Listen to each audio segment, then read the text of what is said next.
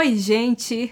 Hoje eu vou falar de um conto do século XIX, publicado aqui nessa antologia, nessa coletânea dos 125 contos do Guy de Maupassant. Guy de Maupassant, um escritor francês, considerado um dos maiores escritores franceses do século XIX, fez parte do movimento da estética realista e naturalista da literatura francesa. Guy de Maupassant nasceu no ano de 1850 e morreu no ano de 1893, ou seja, jovem, né, gente? Além de escritor, né, além de romancista, contista do realismo, do naturalismo, com esses elementos, né, com os elementos dessa estética, ele também participou como voluntário da Guerra Franco-Prussiana. Essa informação vai ser importante então para falar do conto que eu trouxe aqui hoje, que é o conto Bola de Sebo. Esse conto tão importante desse autor também importante, que foi amigo, foi quase que uma espécie de afilhado literário do famoso Gustave Flaubert, autor de Madame Bovary também foi amigo, foi conhecido de escritores como Émile Zola, Ivan Turgenev, Alexandre Dumas, Hippolyte Taine, né? Então ele, ele conheceu é, é, alguns dos nomes mais importantes dessa segunda metade do século XIX que atuaram, que pensaram a questão do sujeito dentro de uma ótica realista, naturalista, cientificista. Mas Maupassant também fez alguns contos que podem se filiar ao gênero fantástico fantástico, aquilo que nós entendemos como literatura fantástica. É o caso do Orlá, por exemplo, que narra a história de uma espécie de um espírito obsessor que acomete o um narrador personagem. Mas esse conto, na verdade, acaba tendo duas versões, né? Ele tem uma versão em que há um narrador observador que narra sobre esse protagonista, e há uma outra versão em que ela é colocada na forma de diário. E aí ele vai, esse, esse protagonista, esse narrador personagem, vai contando do seu sofrimento diante daquela entidade, diante daquela, daquele espírito que suga a energia dele. Mas voltando então ao conto Bola de Sebo, que está nessa antologia, um conto publicado no ano de 1880, e são perceptíveis, são bem claros elementos estéticos que nós aprendemos na escola serem pertencentes ao realismo e ao naturalismo, como as críticas sociais, críticas políticas, um ataque mesmo, né, veemente, severo à, à hipocrisia, ao falso moralismo, à mediocridade da sociedade burguesa, à decadência decadência da sociedade burguesa já em plena ascensão, ela, ela se arruína moralmente. Crítica também às instituições, como a família, né? Essa família tradicional burguesa que de é, leal, né? De fiel, fidedigna não tem muita coisa, né? Tem seus deslizes, as suas sujeirinhas. Há uma aristocracia ressentida da sua perda, da sua derrota e uma burguesia com ares de novos ricos, com ares de aristocracia. Crítica também às instituições judiciais, né?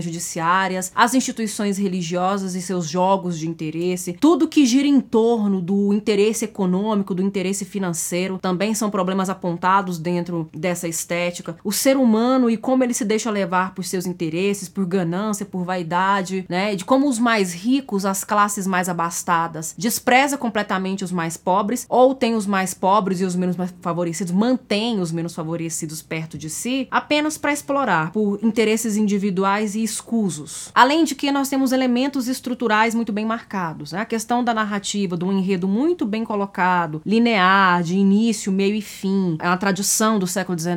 A narrativa, a ficção romântica e realista tinha isso muito bem marcado. Sem movimentos de flashback, sem cortes e rupturas bruscas, abruptas dentro do enredo. Descrições muito detalhadas, descrições de espaço, de cenário, descrição das personagens, das roupas das personagens, dos aspectos físicos. Tudo isso a gente vê aqui nesse conto que para nós hoje provoca até um certo estranhamento, né? A gente chamar de conto porque ele tem 40 páginas. Bola de Seba é um conto que apresenta 40 páginas. Para nós hoje no século 21, muito acostumados, acostumadas a ler contos de uma página, de duas páginas no máximo, a gente se deparar com um texto de 40 páginas, há mesmo aí uma hesitação para se pensar a qual gênero literário pertence, né? Se seria um conto ou seria uma novela. Enfim, estou tomando Bola de Seba aqui então como um conto. E nesse conto a gente tem é, esses elementos, esses aspectos que são mobilizados para fazer uma crítica social importante. O que, que acontece nesse conto, né? O que, que a gente tem? Ele é ambientado, a gente tem no início uma longa descrição de como está a cidade de Rouen, em, na França, e de como essa cidade está devastada pela guerra. Está acontecendo a guerra franco-prussiana, essa cidade está devastada, o cenário mesmo é de fome, é de miséria, de destruição, de bombardeio, devastação. E para agravar a situação, a descrição que ele dá do inverno aqui é infernal. Só de ler, pode ser no sol escaldante, que até os nossos ossos gelam. E com muita ironia, muita crítica, muito sarcasmo, às vezes beirando até o deboche. O nosso narrador, diante desse cenário, vai apresentar 10 personagens tentando fugir desse cenário de miséria e de destruição. 10 personagens que vão embarcar numa diligência, e esses personagens são o conde e sua esposa, é um trapaceiro que não é assumido e sua esposa, um trapaceiro que é assumido e sua esposa. Então olha as figuras, figuras caricatas que a gente tem aqui. Duas freiras muito devotas, muito pudicas, recatadas, um, uma espécie de democrata, né? Um cara que é republicano, que é a favor da república, é considera ele é chamado, o apelido dele no conto é democrata, porque ele aparentemente defende valores progressistas, eu coloco aparentemente, porque a gente vai ver lá na frente que todo mundo tem uma outra faceta. E a última personagem é Bola de Sebo. Bola de Sebo é a nossa heroína, as avessas, nossa heroína moderna, nossa anti-heroína, porque ela é aquilo que a sociedade muito moralista, né, as famílias de bem chamariam de rameira, é, é, de mulher da vida, né, de mulher de vida fácil, mesmo a gente sabendo que a vida dessas mulheres não é nada fácil. Era uma prostituta, a rainha dos detentos, das loucas e dos lazarentos. Isso porque Bola de Sebo dá-se assim desde menina, dá na garagem, na cantina, atrás do tanque, no mato.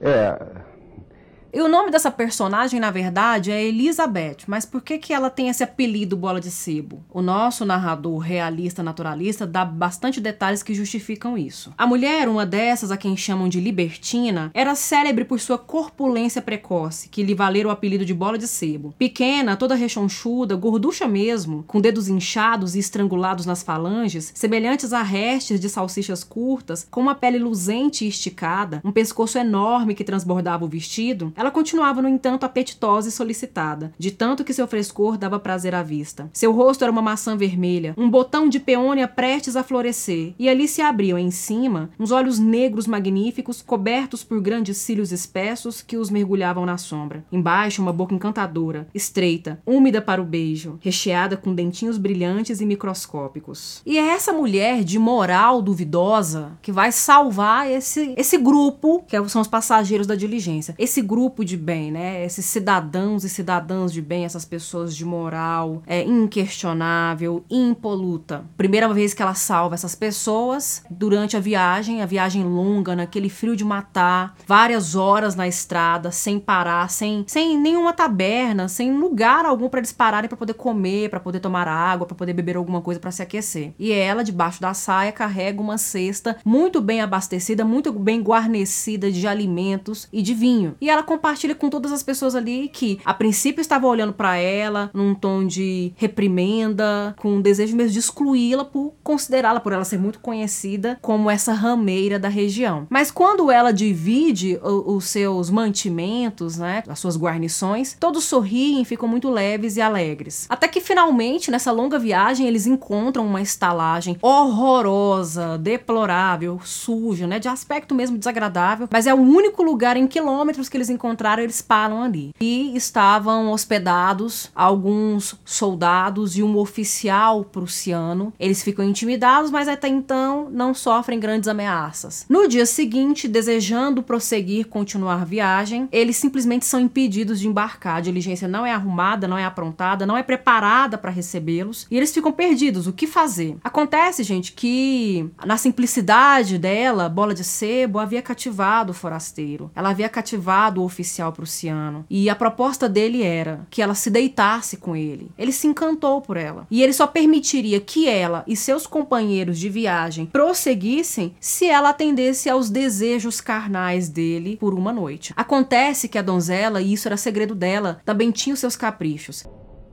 Vamos lá. E ela não se não queria, ela se recusou a deitar-se com o oficial. E isso tudo foi uma heresia. O grupo todo em Romaria foi atrás de Bola de Sebo, usou dos argumentos, primeiro dos argumentos mais violentos, dos argumentos mais espúrios, dos argumentos mais intimidadores, né, mais coibitórios para tentar convencê-la. Depois vai usar de atenuantes, né, dizer que não é para tanto, né, de uma certa ironia, de um certo sarcasmo, de uma certa vista grossa quando quando convém a eles, tudo de forma a tentar convencê-la a se deitar. E toda noite o dono da estalagem, o estalajadeiro, vem falar com ela: "A senhorita Elizabeth mudou de ideia?" "Não mudei, não mudei", nervosa, cada vez mais irritada, e o grupo vai apelar para a última forma de argumentação, amparada pelas freiras no discurso religioso, a tentativa de convencê-la a se entregar ao oficial prussiano. E a conversa que elas vão usar é de que Deus perdoa